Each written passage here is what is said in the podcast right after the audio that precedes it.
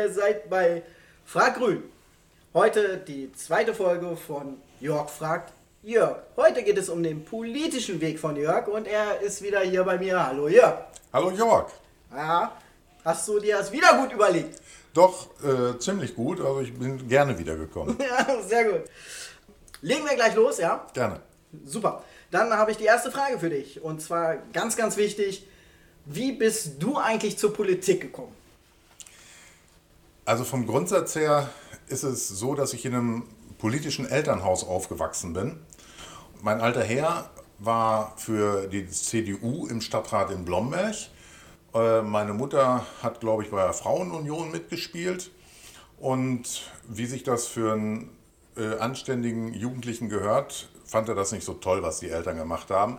Und insofern habe ich dann nicht den Weg zur CDU genommen, bin ganze Zeit dann trotzdem unpolitisch äh, im Handeln gewesen und äh, bin tatsächlich erst äh, so in den 2000er, Anfang der 2000er zu den Grünen gekommen.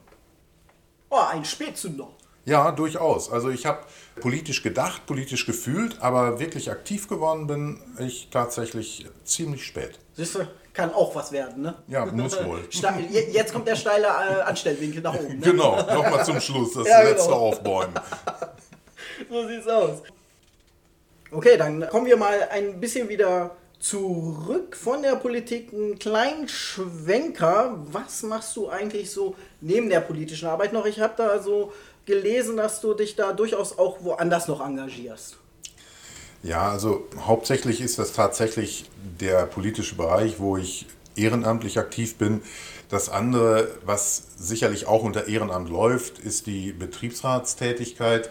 Und äh, an der Stelle ist das natürlich in den beruflichen Kontext eingebunden. Aber natürlich ist das so ein Punkt, wo ich äh, durchaus auch politische Momente habe als Betriebsrat, wo man sich eben tatsächlich für diejenigen einsetzt, die eher die Schwächeren in dieser ganzen Kette sind und wo ich dann sage, ja, das ist der richtige Einsatz, wo man Menschen und Kollegen immer gut auch helfen kann. Sehr lobenswert, würde ich mal behaupten. Macht nicht jeder. Nee, macht nicht jeder, aber es machen durchaus bei uns viele. Wir haben auch immer wieder äh, gute Kandidaten, die in den Betriebsrat rein wollen.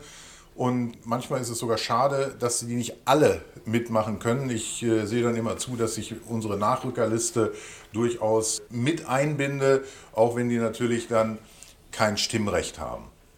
Nicht, nicht von schlechten Eltern. Ne?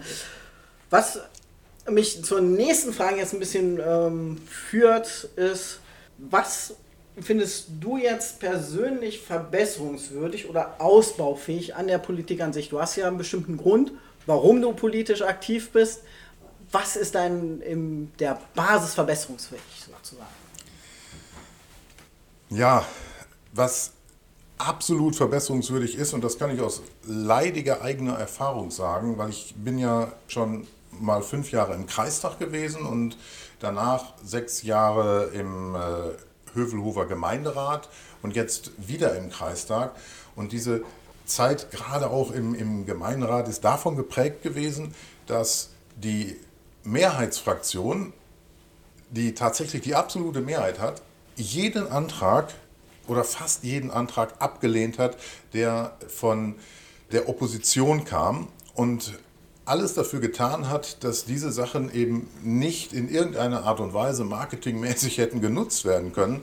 Und das führt dann dazu, dass gute Ideen nicht umgesetzt werden, weil sie einfach einer Klientel nicht in Kram reinpasst. Ja. Und das muss man verbessern. Also man muss in der Politik durchaus die Zusammenarbeit viel mehr nach vorne stellen und nicht das Gegeneinander. Man kann immer noch unterschiedliche Konzepte haben, aber man muss auch die Gemeinsamkeit bringen und durch an, ja, man muss über den eigenen Schatten springen können und sagen, okay, der Antrag, den diese Partei gerade stellt, der hat Hand und Fuß, den können wir vielleicht an der und der Stelle noch verbessern, aber man darf den nicht ablehnen, nur weil er von der falschen Partei kommt. Das also muss man verändern. Nach dem Motto, mein Firmchen bleibt mein Firmchen. Ja, auch genau so. Ja. Genau so. Sehr cool.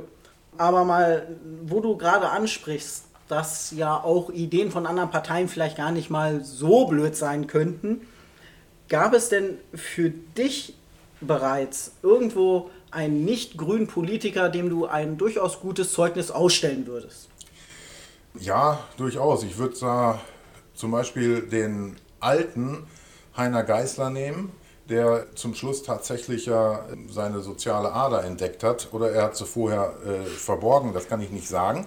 Und aktuell Karl Lauterbach. Karl Lauterbach ist jemand, der sehr unaufgeregt in der ganzen Corona-Zeit seine fachliche Expertise eingebracht hat und sie zum Teil noch nicht mal politisch be, äh, bewertet hat an, an, in vielen Situationen, wenn er irgendwo auf einem Podium saß. Und äh, das finde ich wirklich toll. Und ob dann nachher die politische Entscheidung die richtige ist, das sei mal dahingestellt. Aber er hat absolut dort einen, wie ich finde, guten Job gemacht. Ja, kann man durchaus so sagen, würde ich sagen. Ja. Das unterstütze ich. Ja, prima. Endlich ich, einer. Ich, ich, gehe mit nach Berlin. So. genau. Ich kann da noch viele Leute gebrauchen. Ja, also, nein. okay, dann gibt es ganz bestimmt irgendetwas, wenn ich mir das so überlege, was du gerade gesagt hast, was dich aus Berlin positiv überrascht hat. Aus Berlin, was mich da positiv überrascht hat. Ähm, also die letzten Jahre ist da nicht so wirklich viel gewesen, weil mein Kernthema ist Klimaschutz. Und das zweite Kernthema ist nochmal Klimaschutz und das dritte Kernthema ist die soziale Verknüpfung von Klimaschutz und sozialen Belangen. Und da ist ja nun mal definitiv zu wenig passiert. Wenn man nicht sogar sagen, äh, fast nichts. Wir sind bei den Ausbau der erneuerbaren Energien gestoppt. Wir haben da nichts erreicht. Wir haben Rückschritte gemacht und wir sind weit davon entfernt, den 1,5 Grad äh, Pfad zu erreichen. Ich kann zumindest in meinen Kernthemen jetzt nichts Positives sehen. Okay, setzen sechs. Ja, für diese Themen auf jeden Fall. Da mag es im, im, sozialen Bereich durchaus ein paar andere Sachen gegeben haben, die gar nicht schlecht sind. Aber von denen rede ich jetzt auch absichtlich nicht, weil das wichtigste Thema Klimaschutz und die Verknüpfung in den sozialen Bereich rein ist absolut nicht gelungen. Naja, dann ist es ja dein Job, jetzt mal für eine positive Überraschung zu sorgen, wenn du dahin kommst. Ja, das würde ich das, tatsächlich sehr gerne machen. Das ja. erwarte ich. Danke, okay. Und dann freue ich mich auch über Feedback und zwar zwischendurch und nicht erst am Ende der Legislatur. Okay, kriegst du, kriegst Danke. du massiv. Aber wenn man sich das so anguckt, du kommst jetzt aus dem ländlichen Raum, wieso jetzt nach Berlin? Der ländliche Raum, also sprich in diesem Falle dann Hövelhof oder der Kreis Paderborn, wird absolut meine Heimat bleiben. Ich werde ja höchstens eine Zweitwohnung in Berlin haben. Mir liegen große Städte nicht, aber mir liegt große Politik. Und äh, da habe ich sehr viel Spaß dran. Ich bin auch sicher, weil ich aus der Praxis herauskomme. Ich habe so viele Jahre Berufserfahrung und ich habe so viele Jahre Erfahrung in lokaler und kommunaler Politik, dass ich die, die Basis in Berlin durchaus positiv darstellen kann. Nichts gegen Anwälte und äh, Ingenieure oder andere äh, Spezialisten, aber ich habe manchmal den Eindruck, dass die Spezialisten den Blick nicht weit genug machen. Also dass sie nicht umfänglich auf die Sachverhalte drauf gucken, sondern sehr eng.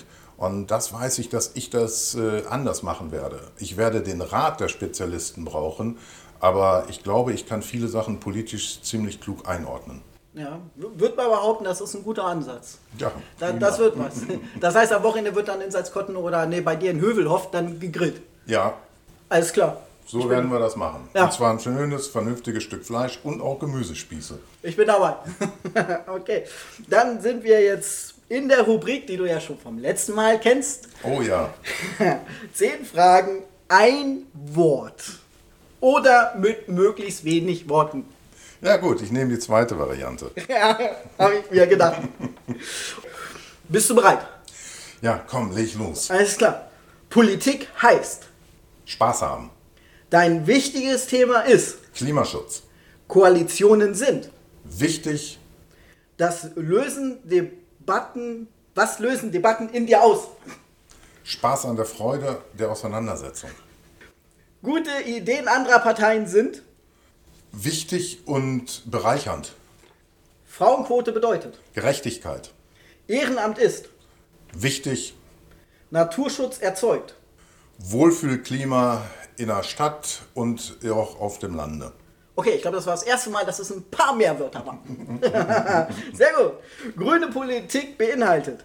Klimaschutz und soziale Gerechtigkeit. Unsere Parteienvielfalt ist. Unumgänglich. Sehr cool. Diesmal hast du dich richtig super geschlagen, will ich behaupten. also. Ja, ein paar Mal ein paar Worte zu viel, aber äh, irgendwie geht es halt nicht immer so ganz einfach. So, so ganz. Aber geübt, was? Vielen Dank auch für äh, diese Folge, lieber Jörg. Ich denke, wir konnten einen sehr guten Blick auf den politischen Jörg werfen. Und ich persönlich freue mich schon riesig darauf, wenn wir uns dann beim nächsten Mal über Mobilität unterhalten. Das ist toll, da freue ich mich auch drauf. Danke. Also, wenn ihr mehr über Jörg und Mobilität erfahren wollt, dann horcht wieder rein bei Jörg fragt Jörg. Schleck.